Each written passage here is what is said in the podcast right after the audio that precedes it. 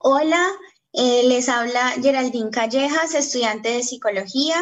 Eh, desde el Semillero Educativo les damos las gracias por conectarse con nosotros en este sexto programa de Charlando con Clio, el cual hemos titulado La salsa se vive en Cali. En esta emisión nos acompañará también Sebastián Chaus, estudiante de psicología perteneciente al Semillero, y también estarán con nosotros Fernando Moreno, jefe del Departamento de Estudios Psicológicos, y Armando Lucumi Moreno, bacteriólogo y doctor, amante de la salsa, melómano e intérprete de bongo, como invitados a la sesión. Buenas tardes a todos. Estamos muy, pero muy agradecidos por su sintonía y también agradecemos especialmente a la producción de Radio Samán, a Juana Vázquez, Valentina Osorio y Victoria Rodas, quienes nos acompañan hoy en la asistencia técnica y logística.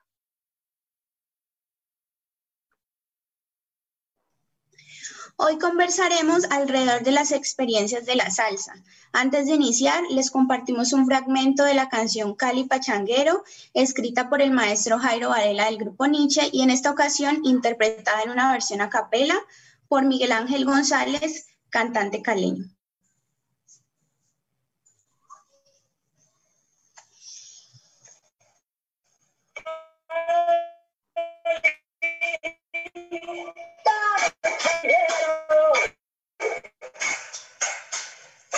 De romántica luna, de lucero lejano, de mirar en tu valle, la mujer que yo quiero. Y el librero que canta, calles que se levantan, carnaval en buen chico,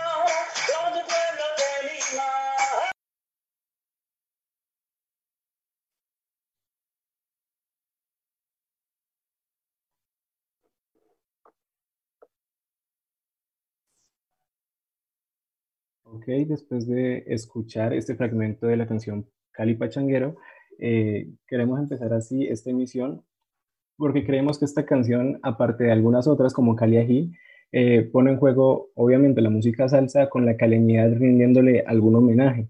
Entonces nos parece importante eh, en este momento de la emisión empezar con una pregunta y va, va encaminada hacia esto, y es que cada género, cada género musical que existe tiene, digamos, un arquetipo de la persona que lo interpreta y otro arquetipo de la persona que lo escucha.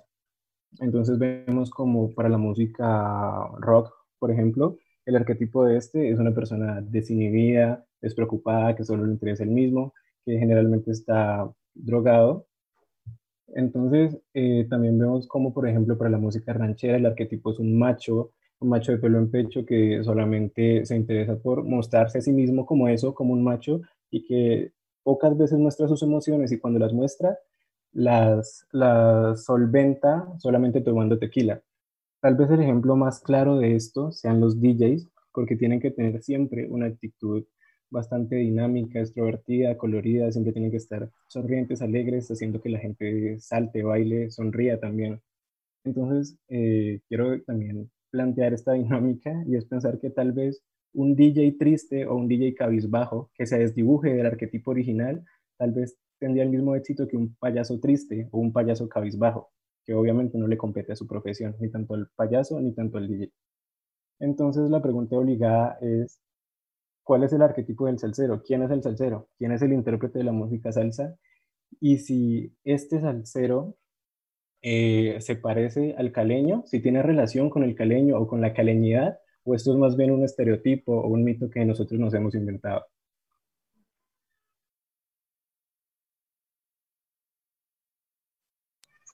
Eh, bueno, primero eh, les voy a compartir un poquito de mi experiencia. Como bailarina profesional de salsa, hice parte del grupo Swing Latino por 15 años y siempre he escuchado que es casi seguro pues que un caleño escuche salsa, pero puede que no la baile. En el exterior, Colombia suele ser muy reconocida por la ciudad que más resalte tanto por sus lados positivos como negativos. En el caso de nosotros, como Cali, la conocida capital mundial de la salsa, representamos la alegría y el sabor de nuestra cultura salsera. Todo esto también muy implantado pues por la reconocida Feria de Cali desde el año 1957 en su primera edición, la cual como es de su conocimiento, es el principal destino turístico de Colombia y Latinoamérica en la temporada decembrina. Entonces, de este espectáculo suelen salir también definiciones de lo que, que en su mayor parte es Cali o lo que ésta representa. También en cuanto a los estereotipos que se tengan, en cuanto a los bailarines, no todo es como color de rosa. Por lo menos siempre hemos sido juzgados como que somos vagos, como que somos tomatrago, como que no estudiamos, porque precisamente Luis Eduardo Hernández, el director de Soy Latino, pues no es una persona estudiada y pues es el que más reconocimiento tiene. Entonces, por eso nos asocian un poquito con esto. Pero en mi caso particular, pues en estos momentos estoy cursando un pregrado, entonces del todo estos estereotipos pues no van con nosotros. Aquí la pregunta sería, ¿será que el caleño es cero? ¿Es identidad o es prejuicio o es un estereotipo? Me gustaría preguntarle al doctor Armando qué piensa sobre esto. Ok, muy buena tarde. Muchas gracias por la invitación. Eh, para la pregunta concreta, o sea, el caleño, en primer lugar tenemos que hablar quién es el caleño. Cali es una ciudad grande, alrededor de casi dos millones y medio de habitantes, y hay todo tipo de personas. Pero definitivamente la salsa ha sido un ritmo que desde sus orígenes por allá en Nueva York, ¿sí? Nace en las comunidades eh, pobres, en, Harlem, básicamente, en Queens, ¿sí? Y es una fusión de todos estos latinos, cubanos, puertorriqueños, colombianos, panameños, que lógicamente estaban de cierta forma marginados socialmente. Así llega a Cali y llega a las clases más populares. Pero es tanto el impacto que genera en estas clases más populares que trascendió a las otras clases sociales. Y actualmente hay caleños de todos los estratos sociales y que son salseros y, y salseros muy, muy consumados. O sea que el estereotipo de que no es tanto que el caleño es salsero, sino de que hay personas en la ciudad de Cali mayoritariamente que gustan de la buena salsa y es porque o de la salsa porque se ha venido impulsando desde hace ya bastantes años y ha trascendido y se ha formado parte, forma parte de la cultura caleña. Pero así como está la salsa, también hay otros ritmos que le gustan a la gente. O sea que en cuanto al estereotipo, yo no estaría muy, muy de acuerdo.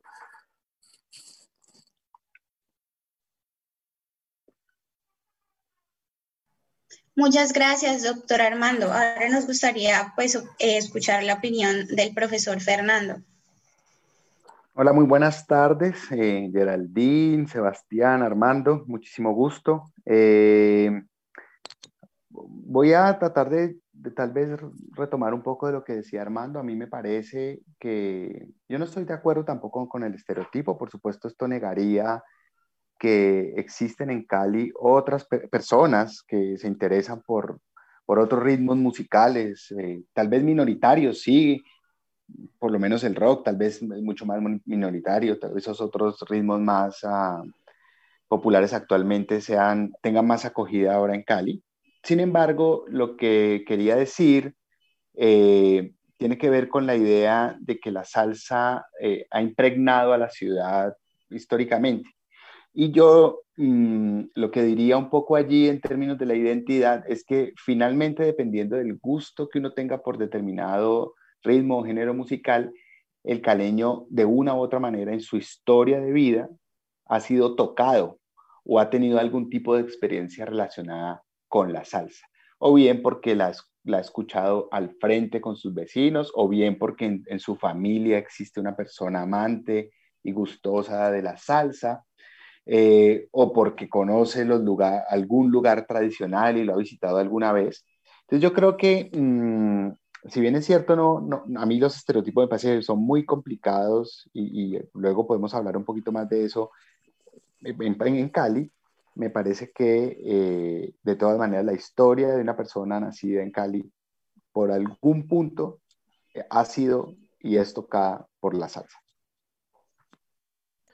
Muchas gracias al profe Armando y al profe Fernando por sus respuestas. Y quisiera hacer especial énfasis en la respuesta del, del profe Fernando, eh, no porque la, el profe Armando esté equivocada, ni mucho menos, sino porque el profe Fernando toca un punto bastante importante, y es que eh, los caleños de alguna u otra forma, quieranlo o no, para bien o para mal, han sido tocados por la música salsa en algún momento de sus vidas. Entonces, eh, quisiera, quisiera saber, dentro del panel que me acompaña hoy, eh, Geraldine, profe Fernando y profe Armando, ¿cuál es su experiencia particular con la salsa? Bueno, en mi caso, particularmente, pues soy una persona de extracción popular, y que lógicamente, como les había dicho en mi intervención anterior, la salsa llega primero a las clases más populares, lógicamente, desde que nací, crecí en un ambiente de salsa y eso me va metiendo en, el gusto por este, por este género musical, ¿sí? Pero el, el, hecho de, yo quisiera resaltar que, que la salsa no va amarrada a, a la extracción popular, ¿ok? La salsa ha trascendido de allí arrancó allí, pero en la ciudad de Cali, como bien decía el profesor Fernando, se fue eh, permeando a todos los espacios y, es una cosa que permea toda la ciudad, ¿sí? Y por esa misma razón, entonces, el, significado de la salsa para nosotros aquí en Cali, a pesar de que no nace aquí el ritmo, y en eso hay que ser claros, sí nos genera cierta identidad, ¿sí?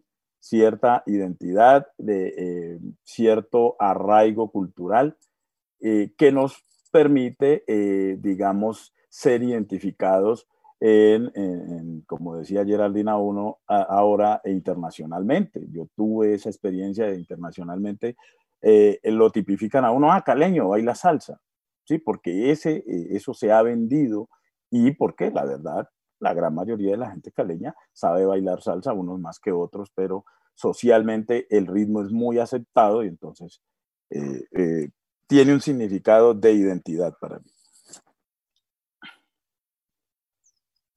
Yo, yo, yo, quisiera agregar, creo que ese es un punto importante para contrastar, si se quiere, de alguna manera la identidad del caleño con, con la identidad de otras regiones del país. Y es justamente ese reconocimiento del, del caleño y la caleña como, lo voy a decir de esta manera, bailador natural de salsa. Por supuesto, aquí hay mucha gente que no lo sabe hacer bien, otros pues, lo saben hacer muy bien. Eh, y esa, esa idea eh, que dije ahora de cómo nos atraviesa la salsa, quiero agregarle algo más que tal vez Armando o los demás eh, personas que nos acompañan podríamos conversar al respecto. Y es que tal, no sé, se me ocurre que tal vez la experiencia eh, en Cali de la salsa está muy relacionada con la experiencia del bailador. Por supuesto hay melómanos, hay, hay gente con un gusto muy fino por la, música eh, y por, por el detalle de quién toca, esta quién toca las congas en esta canción, quién fue el cantante, este cantante dónde, para dónde se fue después. Pero mm, creo que eh, la experiencia mayoritaria de todos los que eh, ha sido alrededor del baile, ¿sí? Ha sido alrededor de la rumba, de la discoteca, de la casa donde se, donde se baila salsa. Y creo que eso eh, pues también hace que haya como algunos gustos muy particulares de cierto tipo de música en la ciudad, de música salsa, que es la que se baila. Tal vez hay otra música salsa que no se baila tanto, que no se presta tanto para bailar y puede que no sea tan reconocida. Y en mi caso particular, para cerrar eh, esta intervención, eh, cuando, cuando recordaba un poco la invitación del programa, decía, claro, yo en mi vida, mm, yo, yo viví con, tengo dos hermanas mayores y mis influencias musicales pues derivan de la música que ellas escuchaban pues por ser mayores, llegaron primero a las, a las eh, emisoras. Y entonces mi hermana mayor era la salsera. Y entonces escuchaba la salsa yo en mi casa a través, a través de ella. Y desde muy pequeño entonces me acostumbré y aún tengo esos recuerdos cuando escucho alguna canción, siempre me acuerdo de ella con, con tal vez vuelvas a llamarme, son 14, y, eso rememora un poco mi experiencia infantil y me hace recordar cuáles fueron esos contactos que como niño tuve con la, con la música salsa. Listo. Gracias, profes, por su participación. Igual también quisiéramos eh, conocer la respuesta que Geraldine tiene frente a esta pregunta, eh, sobre todo pensando que Geraldine, así como nos comentó al principio de la reunión, tiene experiencia como bailarina, es decir, eh, tiene una experiencia diferente a la que los profes y también yo tenemos con la música, se sitúa desde el baile. Entonces, quisiera saber qué significado, además de la pregunta original, también quisiera saber qué significado tiene para ti la música salsa eh, en relación con, con, tu baile. Eh, bueno, eh, digamos que lo que decía, de pronto retomo un poquito lo que decía el profesor Fernando, es como muy usual el escuchar la música como en los vecinos, como, como en los otros lugares. En mi caso, pues yo me convertí en bailarina de salsa a los tres años, entonces pues es una edad digamos que, que bastante considerable, pues por un gusto, digamos, por un ritmo como la salsa, ¿no? Entonces, en mi caso no era como la música infantil, sino que por lo menos mi papá siempre ha sido pues melómano y mi mamá pues ha sido bailadora, entonces era como el ambiente, como que en las fiestas no se colocaba la típica música infantil de los niños, sino que también era la salsa. Entonces uno se ve como permeado por esos gustos y todo, y creo que pues por eso me convertí en bailarina, pese a que creo que, que siempre me gustó y creo que pues también para durar tanto tiempo y de pronto los campeonatos y todo, pues como que también nací, digamos, como, como por cierto gusto por el baile y a la vez pues la salsa. ¿Y qué significado tiene?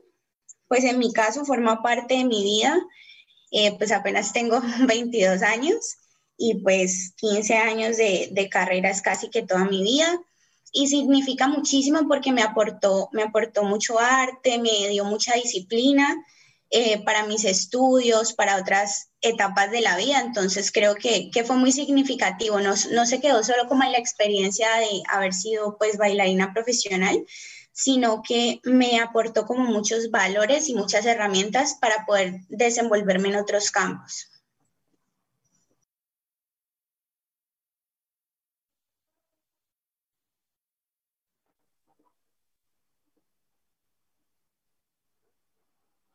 Sebastián sigue por acá. Sí, profe, por acá ando. Pues déjeme, yo los interrumpo un poquito y, porque justamente a partir de tu pregunta, yo que los, conozco, me, parece, me corriges, Sebastián no eres de Cali, ¿cierto? No, profe, yo soy de Popayán. Exacto. Y me parece que una mirada también, cómo, cómo ve, cómo se ve el caleño o cómo es tu experiencia de la salsa, eh, pues ya que vienes de un lugar muy cercano, pero probablemente con una cultura diferente también en términos de, de cultura musical. Eh, ok, profe, eh, primero gracias por extenderme la pregunta y ahora respondiendo, pues en mi caso, mis papás son de Cali, mis tíos, algunos de ellos también nacieron en Cali, entonces pues digamos que, que, si se trajeron algo de la cultura, pues entonces estaba impregnada dentro, dentro, de nuestro hogar, dentro de nuestra hospitalidad. Digamos que crecí con ella sin, sin ser consciente pues totalmente. Entonces, para mí pues la salsa también, digamos, significa cierta hospitalidad, así como de alguna forma lo explicó Geraldine, eh, en el sentido de que pues sí, es casi el primer género que escucho cuando soy niño, entonces crezco con ella pues durante toda mi vida, que también es bastante corta, son 20 años apenas. Y en el caso de cómo vemos nosotros en, Popayán, aquí en Popayán, a los caleños, eh, yo creo que sí los representamos bastante desde el estereotipo. De hecho, cuando yo llego acá, yo no soy muy buen bailarín y entonces me dicen, ¿cómo así que vos estás en Cali? ¿Cómo así que vos vivís en Cali y no has aprendido a bailar salsa? Entonces, eh, desde, desde esa pregunta y desde el tono en el que me lo dicen, pues se ve, digamos que que se tiene, digamos, cierta confianza en que el que vive en Cali o el que es de Cali, sí o sí, tiene que ser buen bailarín y tiene que ser salsero. Entonces yo creo que, que sí, digamos, reflejamos bastante ese estereotipo en, en mi ciudad, Popayán. Eh, no sé, pronto en, en otras ciudades, pues no, he tenido la experiencia de vivir largo tiempo en otras partes como para poder afirmarla, pero en, en Popayán creo que sí se, se refuerza mucho ese estereotipo del caleño salsero y bailarín. Eh, bueno, eh, creo que ya Eh, respondieron los tres la pregunta, a mí también me la extendieron, muchas gracias por eso de nuevo. Y ahora tenemos un fragmento de otra canción que queremos que, que lea el profesor Armando, no sé si esté por ahí, nos quiere ayudar con, Sí. con leer este fragmento. Ok, bueno, esto es un fragmento de una canción bastante popular, de tal vez una de las orquestas más populares en el género de la salsa y sobre todo aquí en Cali, el, el Gran Combo de Puerto Rico, que han sido siempre las dos orquestas populares, el Gran Combo de Puerto Rico y la Sonora Ponceña, ¿no? Como las, las, los nortes a seguir, ¿no? Eh, una canción que se titula Arroz con habichuelas. En una parte dice, esto tiene su truquito, esto no es llegué y pegué, esto lleva sus añitos, Rafael, que es el director de la orquesta, para tocarse como es. Esto no es la A y la B, esto llega hasta la Z. Esto no es mamá, papá y nené, esta es la lección completa. Esto no viene en los libros, no se enseña en la academia.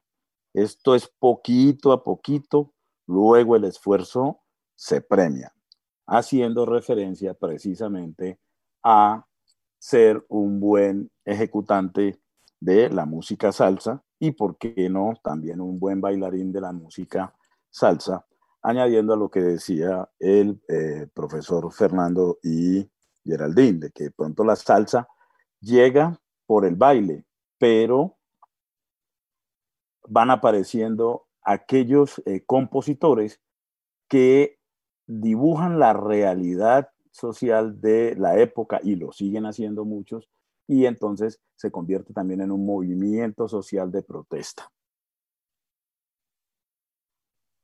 Perfecto, profe. Muchas gracias por ayudarnos leyendo el fragmento y también pues, por, su, por su aclaración y contextualización del mismo. Eh, sí, como venía diciendo el profe, eh, Arroz con habichuela es una canción bastante popular del Gran Combo, que también es una orquesta bastante popular, si, si, no, es, si no es que se puede decir que la más. Tanto que aquí dentro de Colombia sobre todo se le conoce como la Universidad de la Salsa.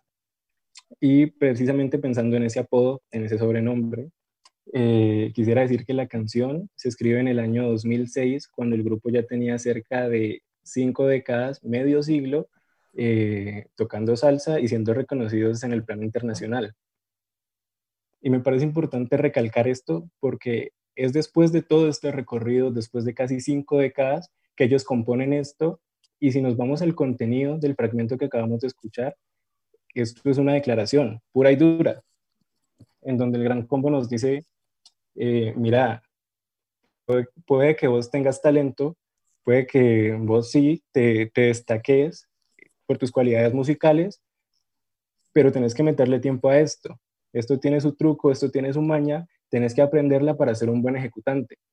Entonces, pensando en esta declaración y en lo importante que es eh, el Gran Combo de Puerto Rico dentro de la salsa, pues sí quisiera extenderle una pregunta a, a, los profesores y también a Geraldine, y es si están de acuerdo con esto que dice eh, Charlie Aponte, con esto que dice el Gran Combo, de si la salsa evidentemente tiene que ser empírica y tiene que ser experimental y vos te le tenés que meter y meter y meter hasta que le, que le des a la clave, pues, o si el componente talento, el componente talento nato basta para ser un buen intérprete, ejecutor, compositor o bailarín en salsa.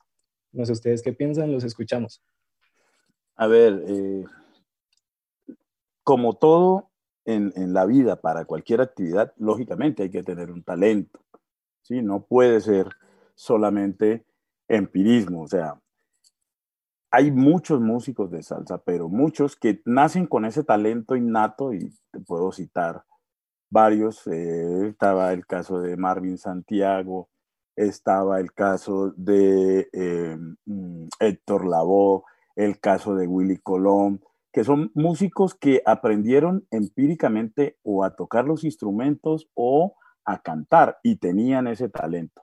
Pero definitivamente hay academia en la salsa, hay muchos músicos de salsa que para pulir el estilo, para hacer algo mucho más armonioso, han estudiado, ¿sí? Y de hecho, la salsa pues es una música que no se toca solamente a oído, se toca con partitura. La percusión puede ser que se toque en muchos casos a oído, pero hay músicos sofisticados que lo tocan con partitura. También se ha visto en la salsa una gran cantidad de músicos que son músicos de conservatorio. El caso del señor Santiago Cerón, ¿sí? que es un tenor de conservatorio y decidió dejar el conservatorio y dedicarse mejor a la salsa, ¿sí? Entonces, y hay varios ejemplos, en, pues no, no me voy a extender mucho porque son varios ejemplos los que se pueden citar. Entonces, sí, hay un componente empírico, hay un componente de talento innato, pero también hay un, hay un componente de formación musical, ¿sí? Eh, eh, no, no es solamente, pues, pararse allí a, a, cantar bonito sin tener esa formación y además el talento innato que tiene. Entonces, es una conjugación de las dos, de las dos cosas. Yo, yo voy a meter un poquito ahí la cucharada, primero por, porque no sabía que Marvin Santiago, eh, digamos, tenía este componente empírico, ¿no? ¿No fue Marvin? No, no eh, el, el, músico de conservatorio. No, no, no, el, el, empírico. Ah, sí, Marvin Santiago era de barrio, como no, Héctor Lavoe. Claro, aquí en el caso colombiano, tal vez el Joe, ¿no? Es una figura sí, emblemática sí, sí. en eso. Uh -huh. Tal vez Wilson no tan... Uh -huh. De acuerdo. Bueno, el, el, punto, claro, yo coincido perfectamente con, con Armando. Mm, ahora lo, porque en, en tema de, lo, de, la música, de los músicos, pero me hizo recordar, eh, me puso a pensar aquí un poco de nuevo otra vez en el tema del, del bailador, ¿cierto? Yo creo que Geraldine aquí tiene una experiencia mayor, pues más interesante de la que yo puedo tener.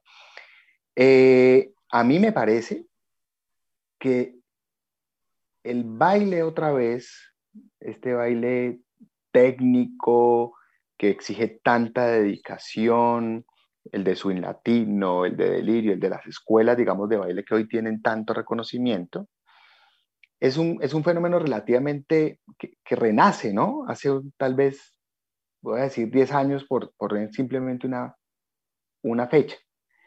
Y empieza uno a notar, cuando visita los, los lugares para bailar, eh, que los, los bailadores tienen ahora unos, uno, un estilo muy, muy, muy técnico, muy, muy de formación de escuela. Y hay en, en, los lugares tradicionales para bailar, pues mucha gente que llega eh, a lucir sus, sus destrezas por el tiempo que ha dedicado a bailar. Y lo quería contrastar eh, también para mostrar, entonces se necesita, por supuesto, prácticas en el tal, talento natural, pero probablemente para ser un bailarín con muy sofisticado se requiere también una formación en una escuela.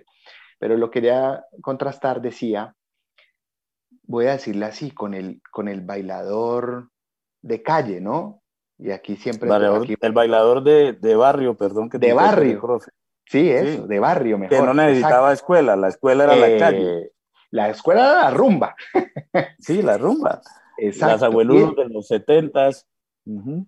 De acuerdo, exacto. Y allí, entonces, siempre recuerdo, me debo acordarme de un tío mío, bailarín de varios géneros, pero completamente empírico. Y, y es una anécdota cortica. Un día estábamos en una fiesta ahí en la casa y una de mis hermanas estaba ahí, estaba tomando unas clases y ella explicando unas cosas. Y ahí hubo una pequeña, entre comillas, confrontación, porque él decía, no, no, no, eso no es necesario ponerse a explicar que cuente uno, dos, tres, cuatro. Eso venga, eso es así. Y hay allí una formación, si se quiere, de la calle que contrasta en el estilo, Geraldine, esto sí es una pura interpretación mía, en el estilo del bailador de calle que es muy diferente al estilo del bailador de escuela. Pero, pero hay ahora toda una confluencia de, de todos estos bailadores en, en, las casas y en, la, en, las discotecas. Y siempre me ha parecido que en, estos últimos años ese es un fenómeno interesante, mmm, porque yo, mi preferencia es, tal vez porque no estaba en una escuela, mi preferencia es ver bailar al de calle, porque siento que se disfruta más eh, la música, improvisa.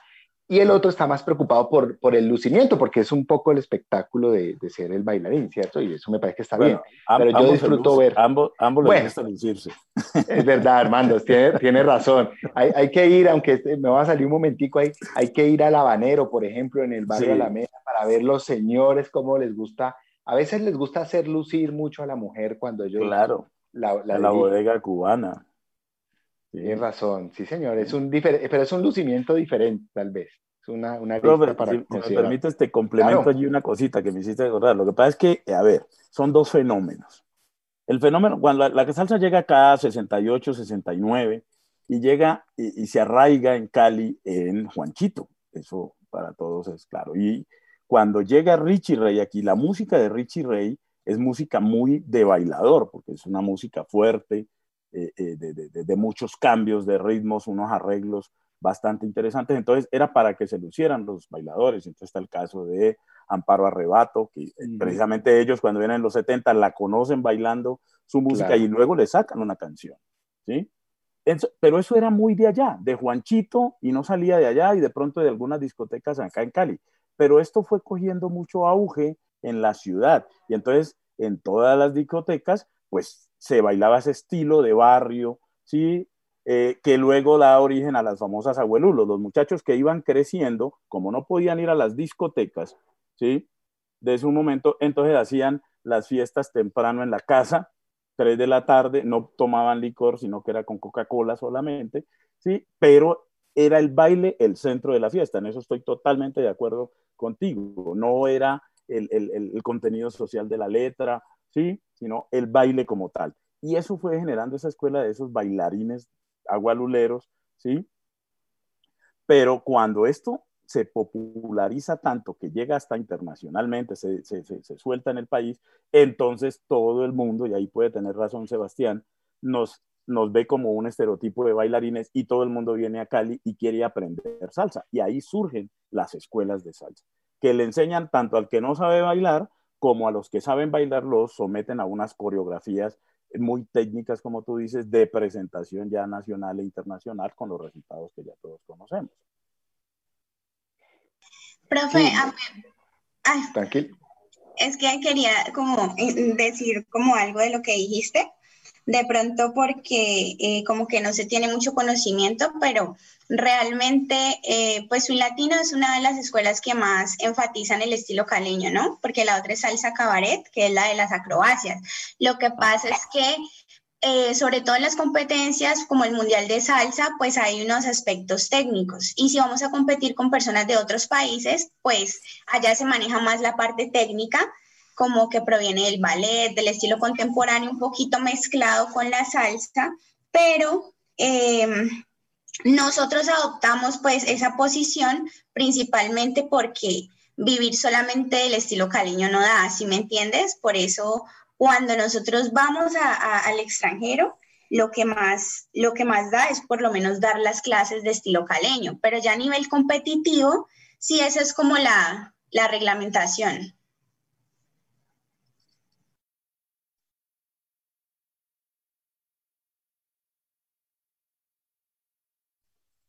Ok, gracias Geraldine por, por hacerles la aclaración y hacérnosla a todos, pues, por ahí derecho. Y si quisiera preguntarte a ti, Geraldine, particularmente, pues, que tienes toda la experiencia empírica acerca del baile. ¿Crees que hay un estilo eh, puramente caleño que nace aquí, que se desarrolla aquí, que se baila con música de aquí, dentro, dentro de la salsa? ¿O también eso de que no, que, que digamos que el estilo de baile caleño eh, pues es el mejor del mundo y, y, se desarrolla pues a lo largo del mundo siempre con las bases caleñas. ¿Eso también es, también es un mito, pues de entrados en el tema? ¿O crees que, que, que en realidad sí hay un estilo propiamente de Cali y, y purista en esos términos? Pues mira, eh, yo creo que como tal la salsa se ha permeado, como te digo, muchos otros ritmos, entonces... Eh, hay muchos de los pasos del estilo de baile caleño que fueron pues creados precisamente aquí en Cali. Uno de ellos pues fue el Luis, Luis Eduardo Hernández, que es el director de Swing Latino. Y hay muchas cosas que tenemos propias de nosotras como el estilo caleño, o sea, por eso se llama estilo caleño. Lo que pasa es que la música eh, como bien lo dice el doctor Armando, eh, de por sí no se creó aquí como tal. Entonces siempre tenemos como otras raíces, pero pues nos hemos esforzado mucho por, pues, por crear un estilo propio, ¿no? Entonces todo el cuento de las manos, que la cadencia de la cintura, o hay muchos pasos que son propios de nosotros. Listo, muchas gracias Geraldine por tu aclaración. Eh, también basado en esta, en esta pregunta, en esto que nos acaba de decir Geraldine de, acerca del estilo propio, recordaba que hace rato en su intervención el, el profe Armando recurría a, a Wilson Manyoma eh, como, como recurso para hablar sobre, el, sobre el, el, cantante de barrio, el cantante autóctono que no tiene, digamos, ninguna formación, sino que empíricamente eh, le da la clave, por decirlo así. Entonces quisiera hacer una pregunta para que le responda cortico, eh, puede ser el doctor Lucumí, que fue, pues, que de alguna manera la introdujo, y es, ¿por qué cree usted que los ritmos como los de, los de El Joe o los de Wilson Manyoma pegan tanto aquí, aquí en, en Colombia, siendo que pues son totalmente empíricos? ¿Cuál es la relación entre los ritmos de estos señores y la popularización de la salsa, no solamente en Cali, sino pues en, en todo el territorio nacional? Ok, bueno, a ver, tenemos que entender que el fenómeno, este fenómeno llamado salsa, pues no, no, no, no viene de, los años 60 o 70, esto viene de mucho más atrás, solamente que no se llamaba salsa. Era el son cubano, la salsa se alimenta del son cubano, del guaguancó eh, de la bomba y la plena puertorriqueña, el guaguancó venezolano, de la cumbia colombiana, ¿sí? Eh, hay, muchos ritmos caribeños que se entrecruzan allí. Entonces, ¿qué sucede? Los músicos colombianos se ven influenciados por ese movimiento y al verse influenciados por ese movimiento, ¿sí? Tratan de imitar precisamente eso. Y de ahí es que surgen, pues, por esa imitación, los, digamos, la salsa colombiana, que el principal representante inicialmente era Fruco y sus tesos, y los tesos eran precisamente Manyoma y eh, Joey Arroyo.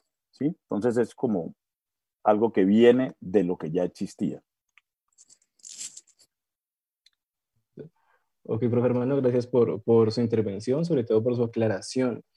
Y siendo las 6 y 44, pues creo que lamentablemente es hora de ir cerrando la emisión. Creo que quedó bastante tela por cortar, pero la verdad yo quedé bastante iniciado con, con las discusiones y los temas que aquí se suscitaron. Entonces, pues no sé, espero que, que algún día se pueda dar otra la oportunidad de, de, compartir de esta manera y, y, sobre todo pues pensarnos la salsa en estos términos un poco más, más sociales, pero también recurriendo a la historia de la música. Entonces les agradecemos eh, muchísimo a los dos profesores invitados, Fernando Moreno y Armando Lucumí Moreno, a la asistencia técnica de Radio Semán y sobre todo a nuestros escuchas. Los invitamos también a que sigan conectados con la programación de Radio Semán y con el siguiente programa Afinidades Selectivas. Muchas gracias a todos por estar, por participar. Muchas gracias por la invitación. Muchas gracias también por la invitación. Feliz tarde.